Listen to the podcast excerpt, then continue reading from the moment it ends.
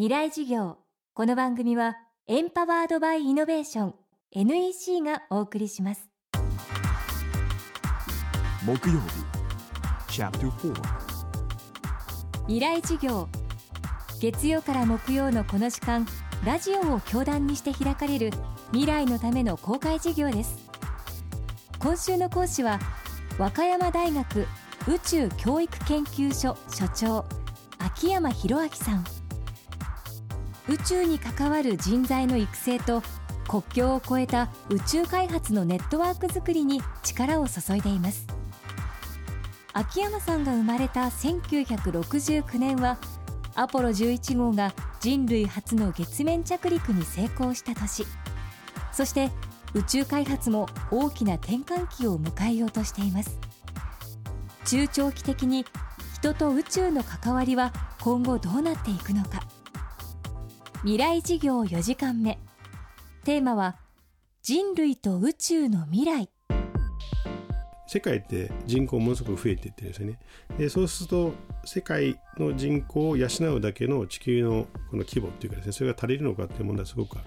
金属資源とか再生利用できるんですけどエネルギーが足りないとか食料が足りないとか。やっぱり人口爆発という問題はやっぱ大きく考えなきゃいけなくて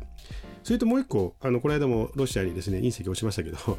ああいった事故がですねあれ小さな隕石だったからよかったですけどあれがもっと大きければですねもう壊滅的な地球規模の環境変動になっちゃうわけですね。でそういった時に人類がどうやって生き残るのかと考えるとやっぱり人類が宇宙に行くっていうのは多分ちゃんと必要なんですよね。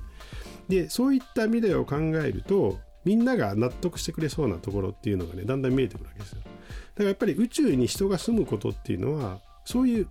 ものすごく狭いとかじゃなくて100年とかですねそういうスパンで見ると絶対多分必要な技術で誰かがやんなきゃいけないです。でも地球の周りって資源何もないのでそれ例えば月に行くとかですね。あとは焦点体を持ってきてそれを資源にしてそうすると多分宇宙空間今の宇宙ステーションみたいなところに今何人かしかいませんけどあれが100人いますとか200人いますという世界はおそらく来るだろうしでその人たちが活動するための資源を持ってくる。だから月とか焦点体地球近傍ですね。は行くだろうと。でその過程の中で火星に行きましょうっていうのは多分あるだろうし金星はちょっとねあの気圧が高いので あの大変なんですけどもまあ多分火星ぐらいまではですねこの100年には行ってるんじゃないかなと思います。で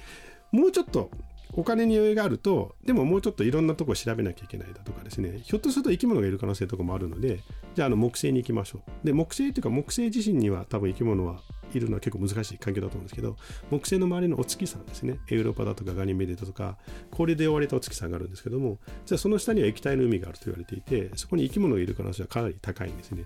でそういうところに生き物は多分地球上の生き物に対してあの理解するのにすごく役に立つので例えば新しい薬を作る元になるとかですねそういう可能性もあるのでそういうところに行こうという動きが多分出てくると思うんですよね。だから頑張れば100年後木星ぐらいに人は行ってる可能性はあってでしかも行ってあの氷の下を調査して生き物を調べてたりとかですねそういう未来はあり得ると思いますただそれはあり得るけれども、それが実現するかどうかは、それをちゃんと説明して、ちゃんとみんなでチームを作っていけるだけのですね、マネジメント能力がある人がいないと、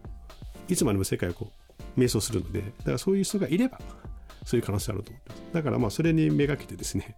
まあだから多分仲間作りからですよね。それは日本だけじゃなくていろんな国の仲間を作って、やっぱり人類こうしなきゃいけない、ね。だから日本人こうしなきゃじゃなくて、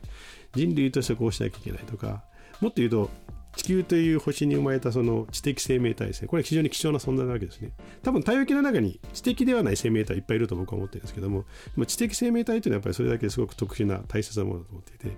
この知的生命体である人類を守るために何しなきゃいけないみたいですね。だからそれは多分ね、明日のことだけ考えていると思いつかないんですけども、まあそのぐらい、あの、ほうけてみてですね、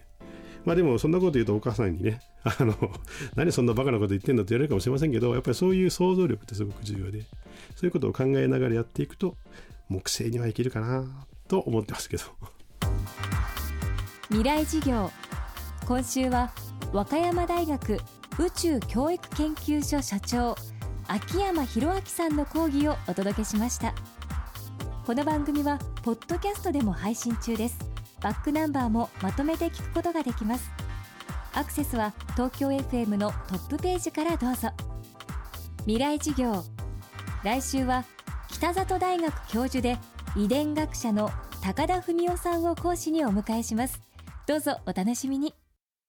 ほらもう落ち込まない。プレゼンに落ちたくらいで。次もあるって。ただね頑張りは大事。NEC のビジネス情報サイト「ウィズダムはチェックしてる？トップが語る成功秘話からプレゼン力診断まで絶対肥やしになるから。NEC のビジネス情報サイト「ウィズダムで検索。さあ飲みに行くわよ。NEC 未来事業。この番組はエンパワードバイイノベーション NEC がお送りしました